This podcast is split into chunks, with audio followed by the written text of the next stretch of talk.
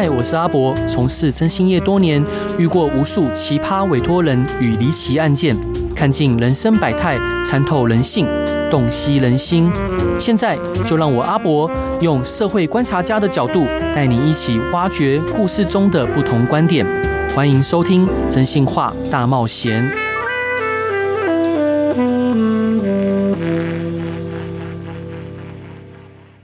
各位亲爱的听众朋友，大家晚上好，欢迎回到飞碟电台，收听由我真心是阿仔主持的《真心话大冒险》。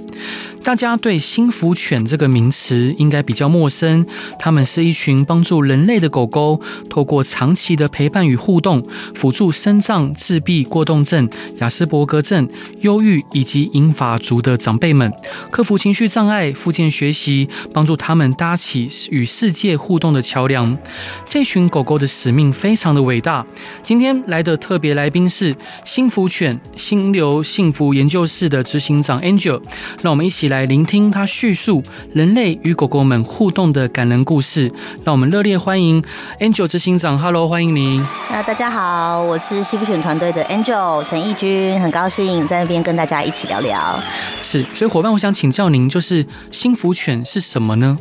心福犬这三个字是由我们团队所取的名称。那我我们给予它的定义是心灵辅助犬。对。那我们希望这些狗狗被培育起来，因为他们以前都是浪浪，可以成为人心中的支柱，心中的一个目标，然后借由建立亲密的关系，然后来达成每一个人目标的，就是获取这样子。是。那幸福犬要如何具体的达到以上的这个目标？呃呃，新物犬用的方式其实是很可爱的这样子，因为我们是结合工作犬，就是 service dog，然后跟 therapy dog，就是疗愈犬这样子的。呃，不同的技能。那但是在浪浪就是以台湾米克斯混有台湾犬品种这样子的狗狗底下，我们让他们就发挥他们的长处，发挥他们的优点。那譬如说，他们可能很聪明、很机警，学事情很快，然后呃很会跟人相处，然后也警戒心也很强。那所以我们运用他们这一些特质，然后就是去设计各式各样不同的互动的游戏，然后让他们跟让让他们跟人们一起去练习像附件啊、口语啊、认知、社交啊、情绪。教育等等这些内容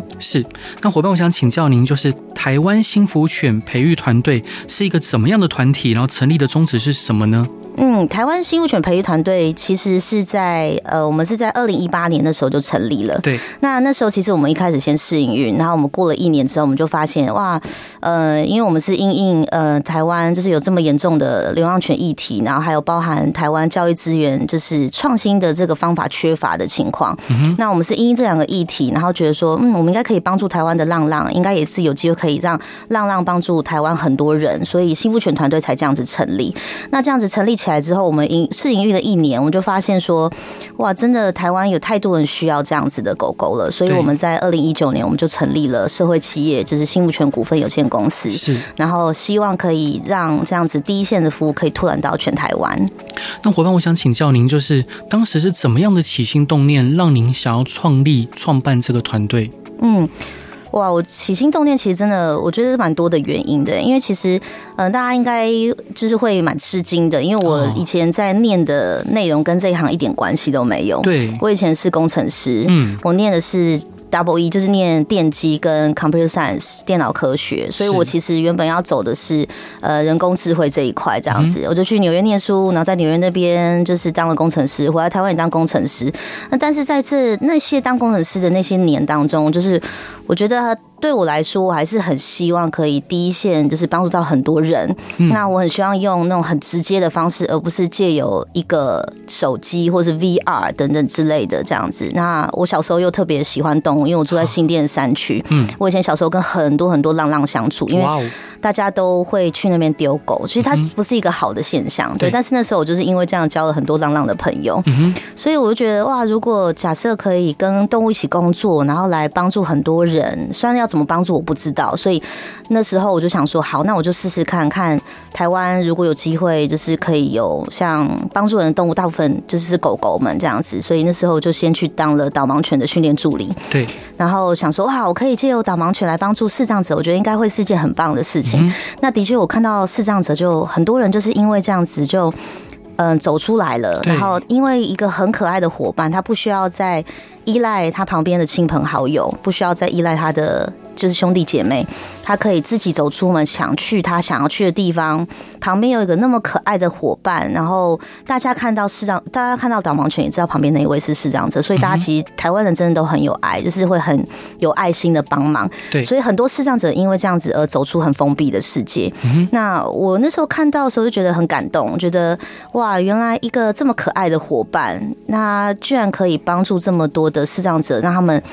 娶了老婆，嫁了老公，然后可以拓展那么大的社交圈，那是不是其实狗狗也有机会可以帮助除了视障者以外的人？对，所以那时候那样子想法出现了之后，就幸福犬其实的概念就开始出现了，我就觉得。我希望可以让狗狗可以帮助更多更多除了视障者以外的人，因为我甚至我觉得，就连我这个一般人，那时候我在一个转职情绪很低落的一个情况，虽然我很想要借由动物来帮助人，但是，呃，以台湾费力组织的状态来说的话，要老实讲，嗯。就是他们非常的，就是真的要靠爱心来做这样子，没错，对对对，他真的薪资是一个呃，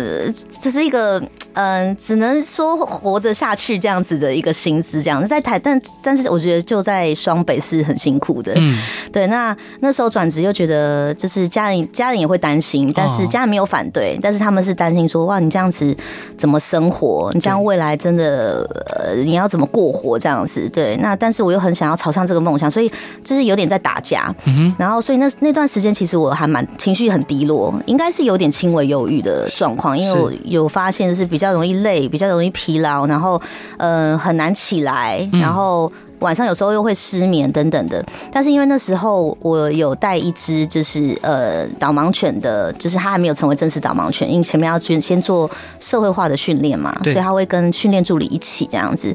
我发现我。他光是他每一天的陪伴，我每一天的照顾，然后他又那么的。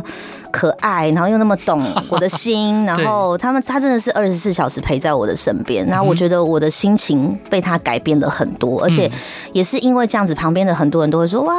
好可爱，他是导盲犬吗？他可以可以摸吗？不行哦，不能摸。对对对，但是因为大家都会用很友善的方式去互动，这样，所以我会接受很多人其他人友善的善意，其实就很像我就是像是那位视障者，所以我本身就在体验视障者的感受，只是我没有视障。怎样看不见？所以在那个过程当中，我就觉得，我觉得一般人一定有很大的机会可以被狗狗改变，可以被狗狗就是让至少心情平稳，情绪平稳。那。可以再带来其他什么改变呢？那那时候其实后来我们就跟我的另外一位共同创办人钟浩宇老师，然后在思考我们还可以带来什么样子的改变。是，那伙伴想请教您，就是幸福选执行的任务具体有哪一些呢？可不可以请您跟听众朋友介绍一下？好哦，幸福选执行的任务就是真的，如果是用讲的，大家可能。就是比较不容易想象这样子哈。那像譬如说，我们幸福犬在课程里面执行，它是执行我们团队设计出来的教案。那这些教案都会先跟像譬如说，如果假设我们是去特教班好了，我们都会先跟特教老师去沟通说，哎，这些小朋友他们的 IEP，IEP 就是他们的个别成长目标有哪一些？那有些小朋友是口语的。有些小朋友是社交性的，有些小朋友是情绪平稳度的，对。那有些小朋友是附件上面的，所以我们会借由他们各式各样不同的目标，去思考一个整体性的内容。因为毕竟我们是一个团体班级，对。那但是可能也许 A 的小朋友他是需要练习附件，B 的小朋友是要练习口语，我们就会让 A 的小朋友多练习附件，B 的小朋友多练习口语。所以在这里面呢，会有各式各样的情况，就是你会玩很多互动游戏。那在这里面，其实呃，小朋友们他们一开始要先学怎么样。跟狗狗建立关系，那怎么跟幸福犬建立关系啦？那所以他们要先学哪些事情可以对狗狗做，哪些事情不可以对狗狗做？因为对幸福犬团队来说，就是尊重他们，建立才是真正亲密、建立亲密关系的起点。对，那建立亲密关系的起点，才会有机会带来改变。所以幸福犬在课程里面并并不是一个任大家摸、任大家捏、任大家压、任大家抱的角色，它其实就是我们另外一位老师。所以我们要懂得尊重他的感觉。那其实光是这个部分。就已经在已经在教大家社交技巧了，嗯因为这一些特殊族群的孩子们，他们其实很多是不清楚应该要怎么样子跟另外一个人相处。对，那在特教的班级当中，又更会有这样子的情况，是因为全部都是特教的孩子，没错。所以有时候，譬如说，嗯，当对另外一个孩子动作很粗鲁，他但他可能只是想说，哎，我跟你说怎么样？他但他可能是很用力的抓另外一个朋友，那另外一个朋友他可能就啊，因为很痛而哭，或是很不舒服，但是。在那样子情境下，其实这个孩子很难学习到说这个动作是不对的，嗯，这个动作是你的同学会不喜欢的。对，但是他们就可以先跟心福犬学习。嗯，所以心福犬，当你你动作太粗鲁，或者声音太大声，或者是你动作太快，心福犬会告诉你说不可以。那他怎么讲呢？他是汪汪汪，他我们心福犬是可以叫的。嗯，对，他会跟你汪汪汪，就说不行，你太用力了，或者他们就会马上闪开，就说哦这样子很不舒服哦，你不可以这样子对我，我不喜欢。嗯，所以让小朋友跟一个这么直接的对象先去学习基础的社交技巧，再来就去学习说就是其实情绪相关的，譬如说狗狗为什么会紧张，紧张会出现什么动作，他们会出现安定讯号。那安定讯号其实是一个。就像我们紧张时候会出现的一些小动作，譬如说可能搓手、撕手皮啊、跺步啊、讲话突然变得很快啊等等之类的。那但是狗狗的紧张讯号有点像是甩身体、舔鼻子那种类型的。那但是小朋友他就是要借由学习安定讯号去判断，哎，我是不是造成狗狗紧张了？那狗狗如果突然甩了一下身体，就代表哦，原来我刚刚突然啊。尖叫了一声，狗狗突然变得好紧张。那老师会在旁边跟你说：“嗯、你看，你刚刚看到它甩身体了，对不对？你刚刚那个尖叫声让它好紧张哦。所以这时候我们应该要小声一点，或者是我们的动作应该要停下来，让小朋友了解到说：哦，原来我这个动作是不应该出现的。嗯、所以他们这样子才有办法潜移默化的将这样子的技能，或是这样子学习的内容去转移到自己，或转移到另外一个同学身上。对，那这也是社交技巧。那其他像附件那种，就是我就举一个很。简单的例子，这样子，像譬如说脑性麻痹，或者是啊中风过后的老人家，好了，那老人家更好举例了，因为很多老人家他们都有很多负面的经验，那那些负面经验意思就是他们生完病之后会觉得半就是可能半身不遂，然后变得很难行走，很难吃饭，很难靠自己的力量去做自己想做的事情，那就会常常会觉得啊我不好啊，我已经。嗯，然后如果加上小孩又是比较忙碌于工作，比较少陪伴的情况，他一定是更容易沉在一个就是负面的情绪当中，可能就会有老年忧郁症的情况。那像这样子的老人家，你要让他练习复健。光是一个可能他就是要用右手拿汤匙吃饭这件事情，他可能就不愿意做，他可能觉得我不需要做，或者是反正旁边的那个看护、那个长照专员他都会喂我吃，或者是我家小孩回来以后会喂我吃，我干嘛要学？反正我都没用了，我也只会一直老下去而已。对，所以很多的长辈有这样子的心情，那这样的心情其实就会阻阻碍他们。将他们的赋赋能这这条路上这样子，所以心福犬其实在这个里面呢，就是它我们会设计一个很可爱的互动游戏。那这互动游戏有很多变形，它就是像譬如说有呃长辈的团体，那他们必须要用汤匙去舀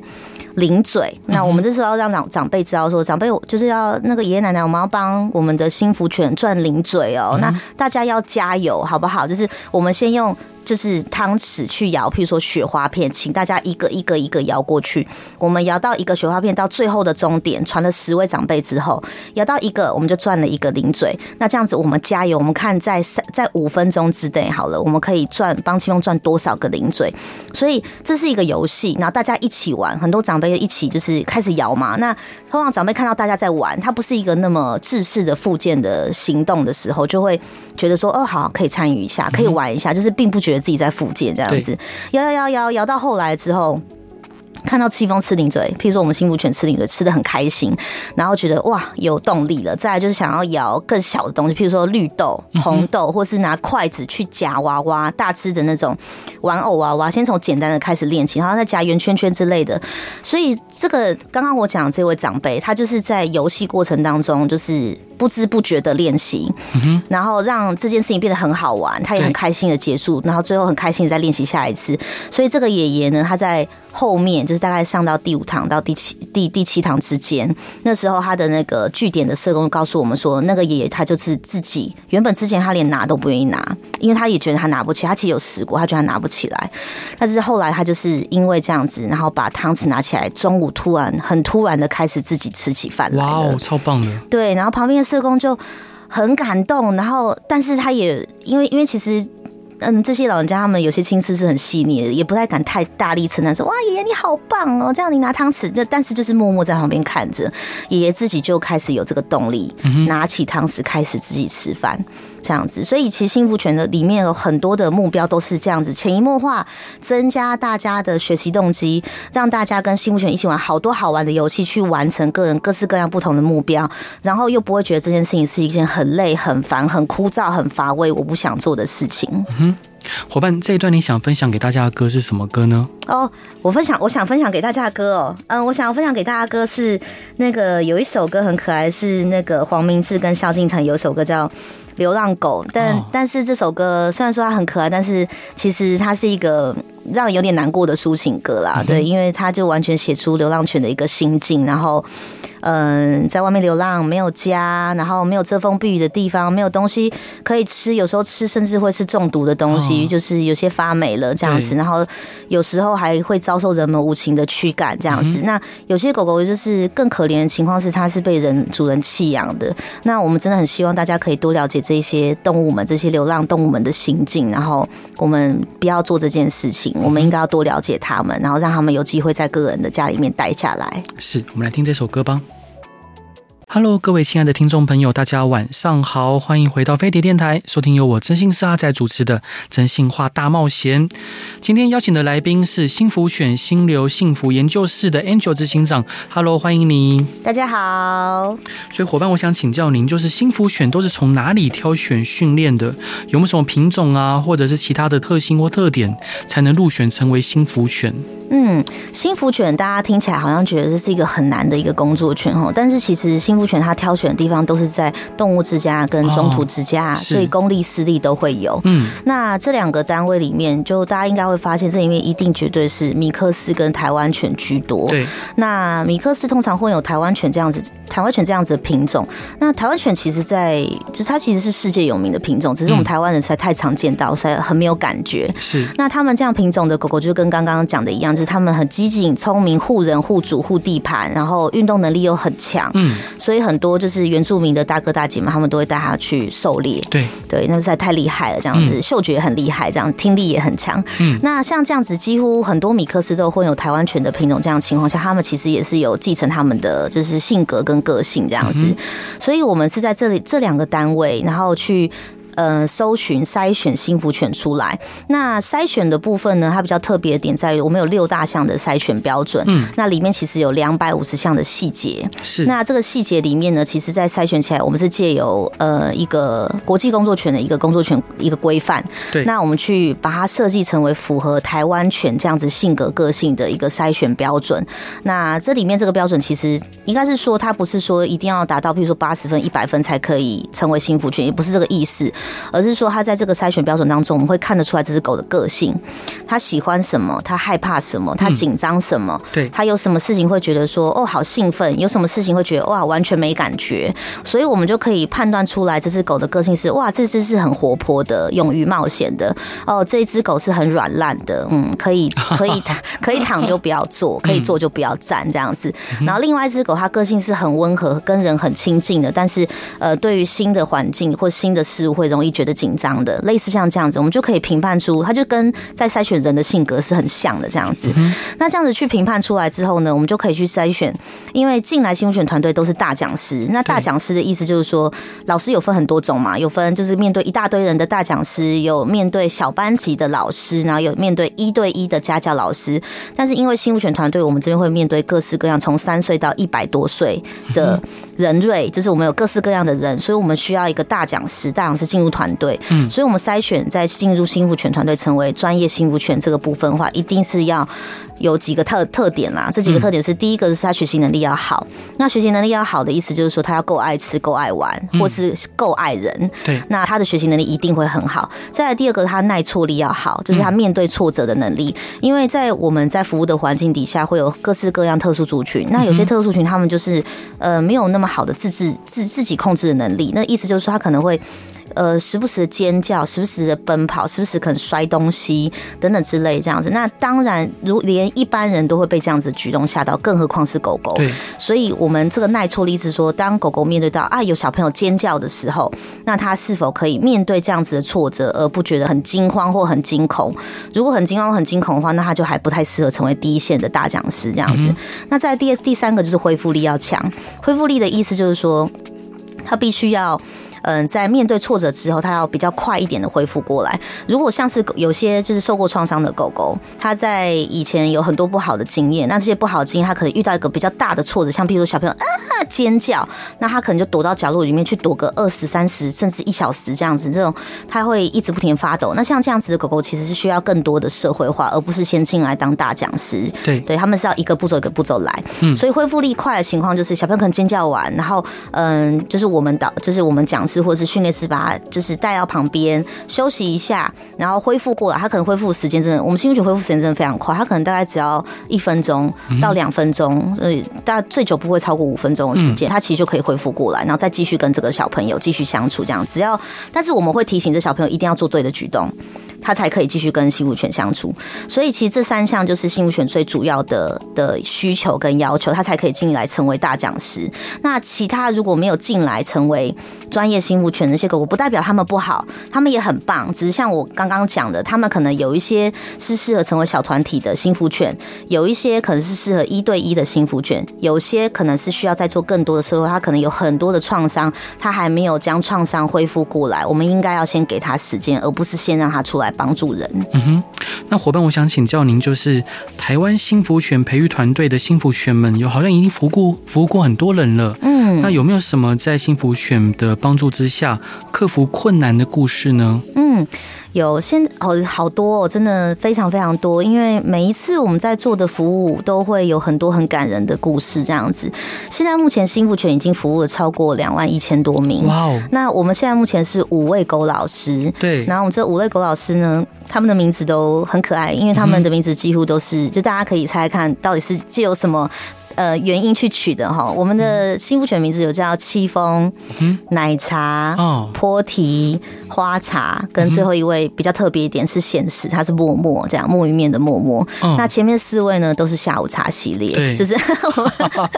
我们很希望大家就是听到幸福犬的名字可以有甜蜜的感觉这样子。嗯、对，那其实呃，幸福犬它在服务的过程当中，我举一个像刚刚我举的例子哈，这是我们很常举的例子，因为这个是大家比较容易理解的。嗯，像。像刚刚已经讲了一个老人家的一个银发族的例子，那像譬如说有脑性麻痹的孩子，嗯，那这个孩子呢，他可能有智能缺损的情况，这样子，那他他其实都要练习走助行器，因为他的物理复健师说他未来其实是可以走起来的，所以他一定要从小开始练。对，但是这个孩子虽然说他那时候已经呃三年级四年级了，但是他因为智能缺损关系，他其实完全不能理解为什么要练习走助行器，他跟银发族的完全是不一样的状况，银发族是觉得哇，我好啊，我不想练。那这样子的小朋友，脑性麻痹小朋友，他是觉得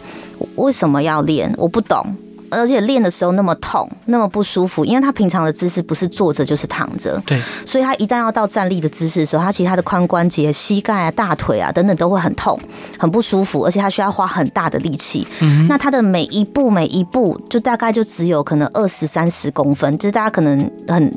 可能也没那么应该没有那么远呢，可能才十五公分而已，非常非常的短。所以那一步是他光是跨出一步，他需要花费非常大的力气。对，那。爸爸妈妈、阿公阿妈呢，都知道说他需要练，但是他在家里面几乎都没有办法练的原因，是因为他只要开始练就开始哭哦。然后阿公阿妈、爸爸妈妈舍不得，嗯，干，因为他是一个哦，他真的是一个很可爱的一个小女孩这样子，她笑起来就很甜美，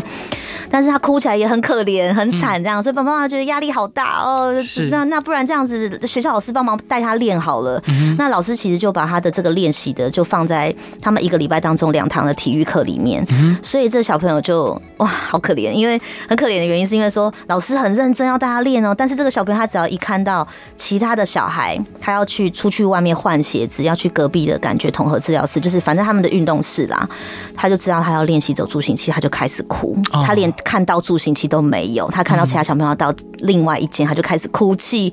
然后我们就知道说这个小朋友这样子的需求，所以那时候我们已经上了三四堂课，因为我们上了一都是系列课程，系列课程才有办法帮助。就是特殊族群练习更多次，他才有机会完成个人目标。对，那我们已经上了三四堂课，我们就发现这个小朋友有有练习走助行器的需求，所以那时候我们就跟老师说：“老师，那我们试试看。”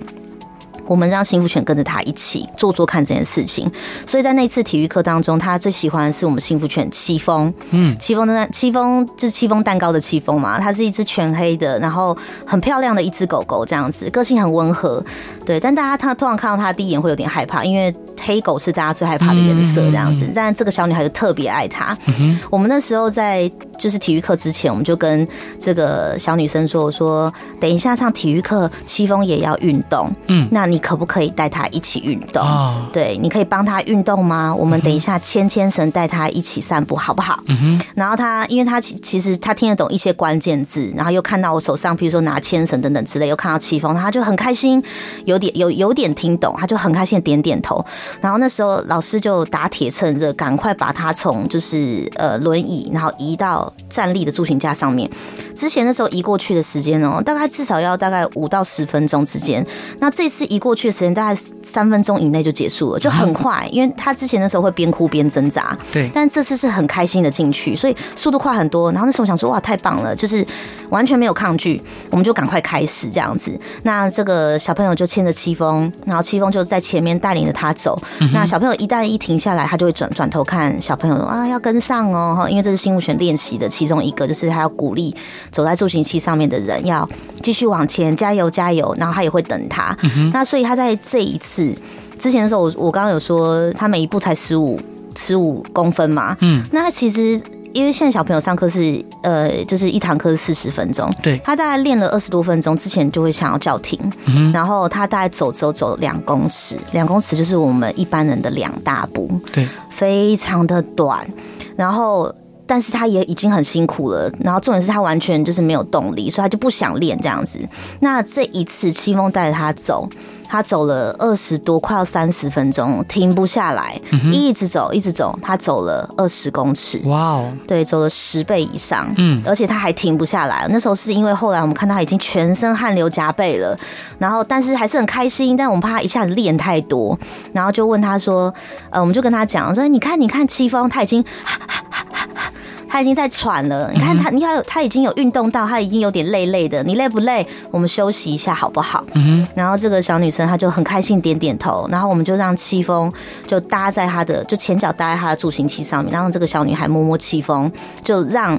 我们就是就是借由戚风角度去跟这个小女孩说，戚风说谢谢你，她说谢谢你带她一起运动，她很开心。嗯、是，那我们后来就跟这小女孩就是笑得很满足啊，然后老师也觉得很吃惊，因为他们特教老师。还有那个助助助理老师就觉得哇，居然怎么可以练这么长一段路，然后他都完全没有哭，没有抱怨，没有叫，然后还一直练一直练这样子，所以老师其实在旁边其实是。是感觉感动都快要哭了这样子，是对。那最后面呢，是我们觉得他更棒的一点是在于说，我们在跟这个小女生说说，戚风其实喜欢闻更多的味道，他喜欢去外面散步。对，那下次我们有机会去外面散步好不好？那这小朋友很开心，他就点头，因为他哇带戚风到外面散步更不得了，因为外面是一个更不一样的区域这样子。那。后来我们就有问老师说说，因为后来我们在做其他的课程，我们就问老师说，在戚风不在的情况下，这个孩子他每个礼拜两次体育课，他可以练多少，练多久？那老师告诉我们说，他其实可以练八堂课，在戚风不在的情况下，他自己认真的练，然后在。这样子让老师完全松一口气，因为老师其实平常在 push 他练的时候，他其实给了很多增强物。增强物的意思就是说，譬如说平板啊，呃，或者是饼干啊、糖果之类，他其实都没有什么效，效益已经渐渐的变弱了。对。但是居然在戚风带领他走这么一次之后，他可以之后自己走了八次，都戚风都不在。那什么时候幸福幸福犬再进入？就是他八次他热度要下降的时候，幸福犬就赶快再进入，再带他陪他一起练，嗯，直到练到。他会开始自己行走，他开始知道说，哦哦，原来我自己走助行器，我可以拿到旁边很好吃的蛋糕，我可以拿到旁边遥控器，嗯，到这样子程度，新物犬这时候就可以退场了，或者是新物犬可以陪他练习别的目标。那我觉得这个是一个，就是让我们一直以来都是印象很深刻的一个 case，这样子。是伙伴，这一段你想分享给大家的歌是什么歌呢？呃，我想分享给大家歌是萧红人的小小流浪狗，那是一个很可爱的，也是一个很可爱的歌这样子。然后，嗯、呃，这里面会听到很多就是狗狗的心境，然后它也会听到就是他们遇到他们真正主人的那个很有爱的那个心情是什么。那希望大家会喜欢。嗯、好，我们来听这首歌吧。Hello，各位亲爱的听众朋友，大家晚上好，欢迎回到飞碟电台，收听由我真心沙在主持的《真心话大冒险》。今天邀请的来宾是人美心也美的狗老师保姆 Angel 执行长。Hello，欢迎你。嗯，大家好。就伙伴，我想请教您，就是您认为与幸福犬的相处互动，您最大的学习是什么？有为您的人生带来什么样不一样的变化吗？哇，嗯，我觉得对我来说是真的是心灵上的成长，就跟他们幸福犬这个名字是一样的。对，因为嗯、呃，在因为他们以前其实都是浪浪，所以当我们在培育他们的过程当中，看到他们的进步，就是看到他们，尤其是他们可以因为。就是因为因为我们培育的关系，然后可以忘却，应该说把以前的创伤缩小，然后让他们可以再次相信人，再次相信这整个环境，然后变得是一个更健康、更有自信，然后更喜欢与人相处、更能融入这整个社会的狗狗。嗯，对我们来说是一件很感动的事情。那我们其实对浪浪跟对人的心态是一模一样的。我们其实看到这些特殊族群们。对，就除了一般人以外的哈，特殊其实一般人也是啦，然后很多人就是有情绪障碍跟忧郁症、躁郁症的一些困扰这样子。对，看到大家也借由在幸福犬的一起共同学习的和陪伴的过程当中，那看到他们就是因为这样子而被疗愈，情绪变得平稳，然后开始练习到他们自己的目标，甚至他们可以进步到像刚刚讲的，开始练习自己走助行器。可以拿汤匙自己喂自己吃饭，自己拿自己给自己吃饭的爷爷，嗯，甚至有就是选择性缄默的孩子，因为幸福犬而开始讲话。那其实这些改变都是幸福犬带来的。那我们也会觉得说，哇，就是狗狗的改变带来人的改变。那这个循环的过程会让我们觉得非常的感动，因为人的改变最后还是会导致狗狗的改变，因为人越变越好，对，它会翻转对我们台湾的浪浪的一个印象，会发现说，哇，台湾的米克斯、台湾的流浪犬、台湾犬真的是很棒的狗狗。我觉得我们真的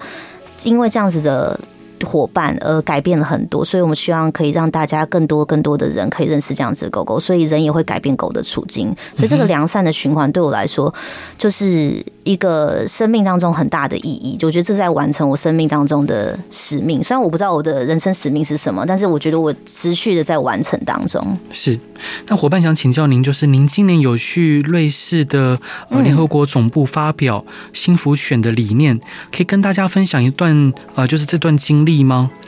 好哇，这真的是一个很很酷的经历哈，因为嗯、呃，真的就目前为止哈，就是在全台湾当中，就是以政府部门来说，就是我们真的是第一个第一组，就是由新北市青年局、新北市政府青年局带领出去的。我们总共有四个团队，嗯，那这四个团队都是社，基本上都是社会企业这样子，那都是因应解决社会议题而生的单位。那我们将这样子的就幸福权这个理念，然后带到瑞士联合国的总部去发表，就。真正是一个，觉得对幸福犬团队来说，真的是一个很大很大的里程碑，因为没有想到，嗯，解决浪浪的问题，解决人就是教育创新的这个问题，没有想到居然可以带到联合国当中，让很多国家知道说，哇，原来教育创新还可以这样子做，原来流浪犬还有这样子的角色可以赋予，因为其实现在目前在全世界来说，哈，就是，嗯，大约至少有十个国家。左右是流浪犬议题很严重的这样子，那通常这是这个十个国家其实都很有爱啦，对，但是就是因为很有爱的关系，所以说其实这个浪犬的数量一直都下不来，对，所以说那呃，在对于其他没有流浪犬国家，其实很难以想象那是什么样的情形，什么样的处境这样子，所以当我们嗯、呃、发表这样子的，就是呃理念，然后呃其他的国家觉得说哇，原来呃狗狗可以这样子做，原来不是只有被血统筛选。的，然后被特别挑选出来，狗狗可以这样做。原来流浪犬也可以哦，那他们居然可以除了疗愈人心、陪伴、舒压、放松以外，它居然还可以有这么积极的提升学习动机，还有包含训练、锻炼各式各样不同目标这样子的方法。嗯，那其实这些方法其实就连在全世界的就是动物疗愈的这个动物辅助介入的领域当中，都算是很新的方法。所以其实这就是因为我们新福犬团队的支线这么的新，然后这么。的与众不同，所以在联合国发表的时候，其实就是带领了很多其他国家的人，然后来跟我们联系，有像新加坡啊、日本啊、香港等等的，就是有一些单位真的是他们真的有一些是有像譬如说香港，其实也还是会有，呃，还有印度啊等等之类的，呃，罗马尼亚这些都有严重的流浪犬议题。那这些议题其实都有机会可以应用新福犬这个技术去解决他们国家的一些状况，这样子。所以我们就做了非常非常多的交流。那这些交流就是让我们可以更能。因为对于就是新物权团队来说，就是我们最想要做，其实是想要将这个技术传播出去，嗯，让更多人可以运用。那更多可以运用情况下，它不不用限制在一个小小的团队当中，因为我们能做的真的很有限。那我们如果可以将这样子的技术扩展到更就全全台湾，甚至全亚洲，甚至真的有机会是到全世界，那就会有更多人有机会可以帮助这些流浪的动物们、流浪的狗狗们，然后让他们可以更为。我们所用更能有很好的家，然后就是不会有流浪的情况存在。是，那伙伴，我想请教您，就是听到执行长您的介绍，一定有很多人或团体想要跟你们联络，然后请幸福犬的狗老师来教导他们。那请问要怎么样才能申请你们的服务呢？呃，我们的呃申请我们的服务就是可以到我们的脸书跟 IG，嗯，我们的脸书也叫幸福犬心流幸福研究室，但是其实搜寻幸福犬三个字就找到我们了，因为幸福犬就是我们团队所取的名称这样子。那脸书跟 IG，然后还有近期呢，就是我们正在呃贝壳放大跟外备平台上面推出的一个就是幸福犬互动教育课程当中的人才培育计划。那这个人才培育计划呢，这是一个很可爱、很乌托邦的一个课程内容这样子，但是因为这个是大家都觉得很想要、很想、很想、很想要上的课程。对，我们这是在做这四年多的服务，发现说，原来我们在做的是一个那么梦幻的事情，这样子带领狗狗跟人一起上课，那个画面是很美好、很童话故事的。那很多很多的专业人士，像譬如说特教老师、社工、智商师、复健师、医生、护理师，甚至有些是兽医、兽医助理、宠物沟通师、宠物长照人员等等，宠物产业底下的，他们很希望可以学幸福犬。带领新福犬的技术，嗯，所以其实带领新福犬这个技术呢，我们就在这一次的人才培育计划当中开了这样子的课程。我们开的课程里面有互动课程，里面有评估员的课程，就是呃训练师的前身，你会学习到犬只知识等等内容。那还有一个是种子教师课程，就是你要学习如何带领你的伙伴有机会在你自己的产业当中服务。所以如果你是特教老师，你就可以带领一只种子幸福犬，运用幸福犬技术，然后去帮助你的特教生。那这样子其实比起我们一个小小的团队来说，大家学习到技术一起进入，它就可以影响到更多、更多、更多的人，更多、更多的特殊族群，更多的一般人。那这样我们就很有机会可以把整个社会影响力变扩展的很大，对，既大又深这样子。所以在这个人才培育计划的话，大家可以在 Google 上面直接搜寻，就是新福犬人才培育计划或新福犬三个字，你就会看到我们有这个计划名称。我们现在目前从十一月二十一号开始，它一路会开。到一月二十三号，明年的一月二十三号就会关闭。那我们这一次会先做入门课程。那这个入门课程目的是让大家知道说，哦，如果你真的很喜欢狗狗。建议你可以来上评估员课程，学习犬只知识，然后学习怎么样挑选适合的狗狗。那这个狗狗的性格怎么评判？那再来，如果说你很希望带领狗狗去服务人，那就建议你来上就是种子幸福犬的种子教师的课程这样子。那如果你是很希望自己被疗愈，或者是你有你希望来成为我们的志工，成为我们的寄宿家庭，我们幸福犬都有干爸、干妈、干干哥哥、干姐姐，是那欢迎来上幸福犬的互动课程。嗯，那所以这一次呢是要分门。别类，让大家的兴趣确认下来之后，我们后面就会开启进阶的课程，让大家来上。是，那伙伴想请教您，就是如果呃听众朋友想要赞助新福选的狗老师们，他们可以怎么做呢？哦，呃，呃，这样，呃，如果想要赞助我们，哇，谢谢那个主持人这样问，对，嗯、因为有蛮多人是很希望直接支持我们。对，那直接支持我们的方式呢，也是到人才培育计划当中，里面其实有两个方案。那这两个方案呢，就是，嗯、呃，就是觉得，呃，没有关系，我不用上课，那但是我很想要支持幸福犬团队继续培育狗老师，想要支持更多台湾的浪浪成为帮助人的狗老师，让更多特殊族群可以获得服务。对、嗯，那就可以进去那里面那两个方案，它有每月支持的，那也有一次性支持的。那支持了以后，里面其实就有幸福犬的很可爱的回馈品，还有电子卡片，还有就是电子期刊等等这些相关的，然后你都会收到回馈品。然后欢迎可以上去人才培育计划当中直接支持幸福犬团队。是伙伴，最后我想要请您就是对呃动物辅助教育在台湾的发展，您有什么样的期许呢？然后我们可以怎么样帮忙，让动物辅助教育在台湾发展的更好？好，这因为在动物辅助介入这个大领域当中呢，其实动物辅助教育这一块在呃全世界当中，其实是目前嗯、呃、在新福犬团队这边看起来，其实是一个比较还比较缩限的一个领域这样子，大部分是以陪伴为主。但是新福犬团队在台湾做的呃动物辅助教育这一块，其实我们非常非常强调互动这一块。嗯，那互动这一块还有教案的设计，其实这是在世界当中是非常非常特别的部分，所以我们真的很期待我们这个支线。可以发扬光大，让全台湾就是想要学习这样子技术的人都有机会可以进来。而且因为台湾人真的太爱动物了，就是整体而言，我们真的非常喜欢猫咪跟狗狗。那如果可以让这些很辛苦的狗狗，借由台湾很多很有爱心的人，又很想为人做事、为狗狗做事的人，可以一起进来，帮助这些浪浪，帮助这些特殊族群，那我们就有机会将这样子的影响力拓，就是跟深耕台湾这个土地，然后又可以有机会将这样子的技术扩展到其他亚洲，甚至美洲或者是欧洲这边的世界当中，然后让他们为他们所用。那其实这样子的，就是技术就是更发展开来之后，我们就可以做更多不同相关的研究，就可以更能知道说，哦，在人类在狗狗的影响下，哪一些项目会进步，哪一些部分会被激发，哪些部分其实是适合的。那其实这些研究我们都可以慢慢的做出来，那我们就可以有机会让，就是人类最好的朋友狗狗，然后让他们可以在。被注重动物福利，就是他们被很注重他们自己的感受、他们自己的想法、他们自己的动物行为当中的情况下，还可以服务人。那这是幸福犬团队就是最希望可以做的事情。是，今天真的非常感谢幸福犬心流幸福研究室的 Angel 执行长来节目上分享这么多温馨感人的故事，真的非常谢谢你。然后最后一段你想分享给大家的歌是什么歌呢？呃，我最后想选的是邓紫棋的《多远都要在一起》。嗯。那选这首歌的原因是因为说，嗯嗯、呃，我们都知道，就是狗狗的寿命其实比人类短很多。对。那就是如果